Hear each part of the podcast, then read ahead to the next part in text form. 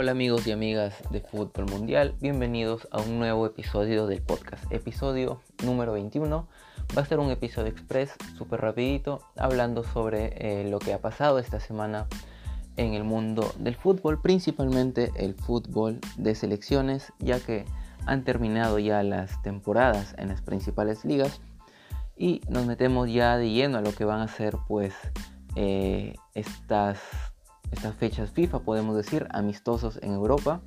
Eh, ya se han jugado también la primera fecha de las eliminatorias en la Comebol de esta fecha doble.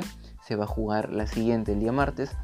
Y pues el próximo fin de semana ya vamos a estar con lo que es la Copa América y la Eurocopa 2020 eh, que se va a jugar en el 2021 por el tema de la pandemia.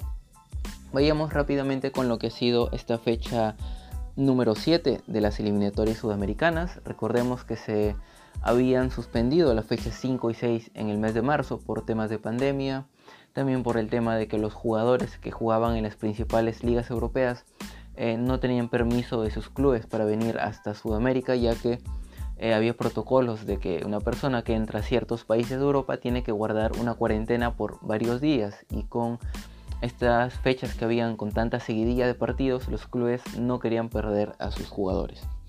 Así que bueno, se han salteado las fechas 5 y 6.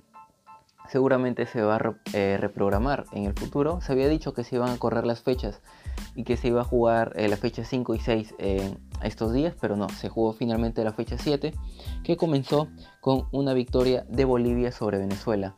Una Bolivia que fue superior, podemos decir, durante todo el partido. Aprovechó el tema de la altura, se puso en ventaja con un gol de Marcelo Martins que baja muy bien el balón.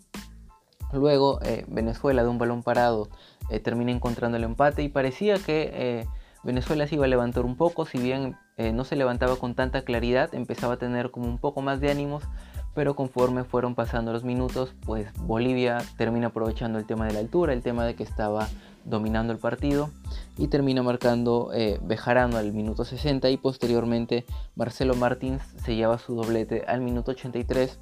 Con este resultado la selección boliviana consigue su primera victoria en estas eliminatorias y suma 4 puntos en la tabla, mientras que Venezuela se queda solo con, con la victoria ante Chile, sus 3 puntos de aquel partido, y queda en penúltimo lugar. El siguiente partido fue el partido entre Uruguay y Paraguay, y pues fue un partido con dos selecciones que tienen un estilo de juego, podemos decir, eh, parecido.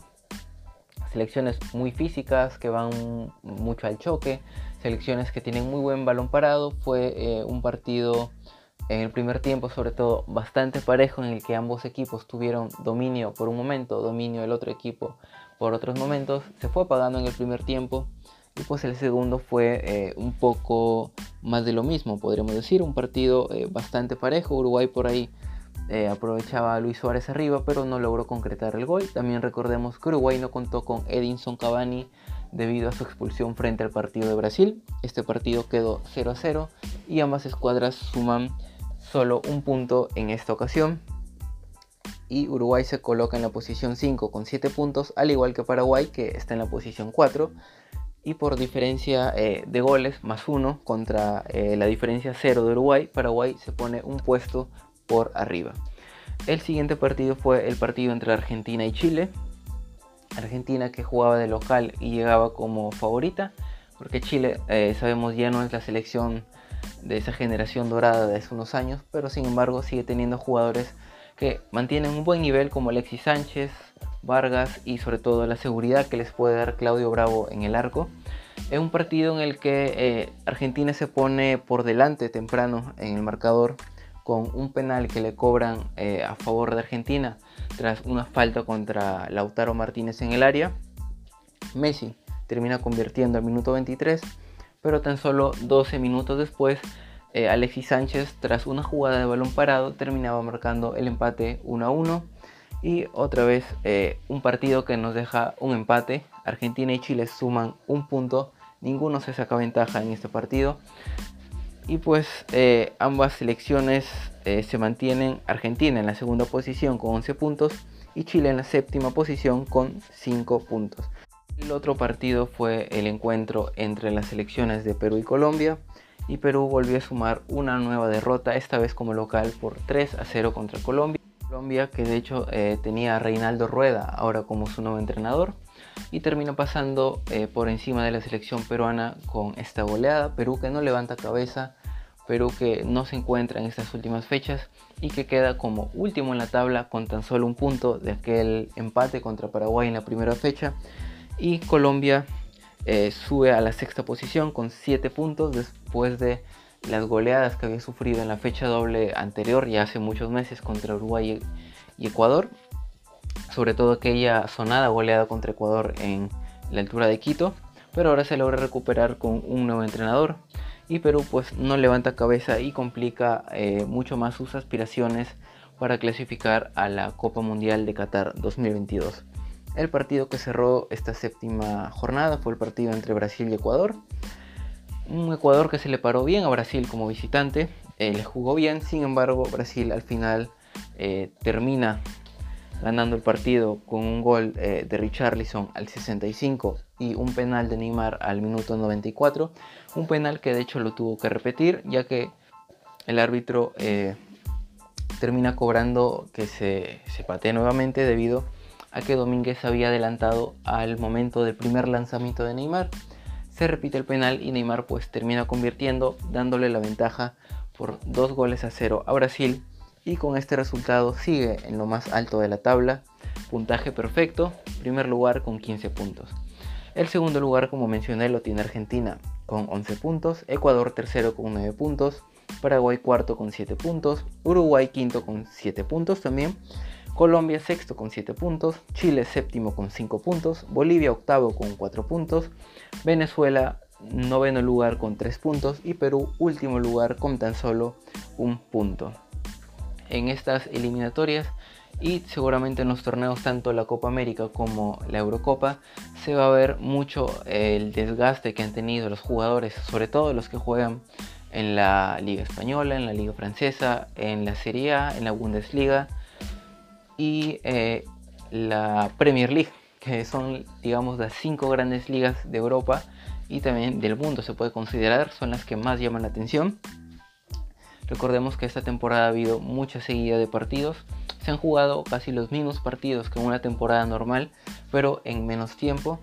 Y pues eh, después de esta fecha doble de eliminatorias y el próximo fin de semana se va a estar jugando la Copa América, eh, también Eurocopa. Y que seguramente eh, en estos torneos la forma física de los jugadores también va a repercutir mucho seguramente en los resultados, ya que un ejemplo, tenemos el cierre de estas temporadas, por ejemplo, Real Madrid llegó a sus últimos partidos totalmente fundido, sus jugadores totalmente cansados. Y creo que es un, por poner un ejemplo, pero todos los clubes han tenido bajas, han tenido jugadores que han estado jugando prácticamente cada tres días, pues ahora tienen que disputar eh, los de Europa la Eurocopa y los jugadores sudamericanos la Copa América. Así que van a tener también que hacer eh, mucho esfuerzo físico, se va a ver seguro también reflejado en el campo de juego, pero esperemos que tengamos eh, un gran torneo. Se estaba diciendo que tal vez eh, algunas selecciones se iban a negar a jugar la Copa América, como la selección brasileña. He informado esta semana en las noticias que muchos de esos jugadores no querían jugar la Copa América, sin embargo otras selecciones ya han confirmado su participación y al parecer no va a haber ningún impedimento, se va a jugar la Copa América y se va a jugar la Eurocopa, así que esperemos que tengamos eh, muy buenos torneos que se van a jugar al mismo tiempo, una pena porque van a haber partidos bastante interesantes por toda la calidad de los jugadores que, que van a estar en estos torneos, seguramente vamos a tener grandes encuentros. Bien, este ha sido el episodio por el día de hoy, para este fin de semana. Ya nos vemos en el próximo, seguramente con un análisis, predicciones sobre la Copa América y la Eurocopa y posteriormente habrán episodios analizando eh, conforme vayan avanzando estos torneos. Yo soy Javier Salinas, gracias por escucharme y nos vemos en el siguiente episodio. Muchas gracias y adiós.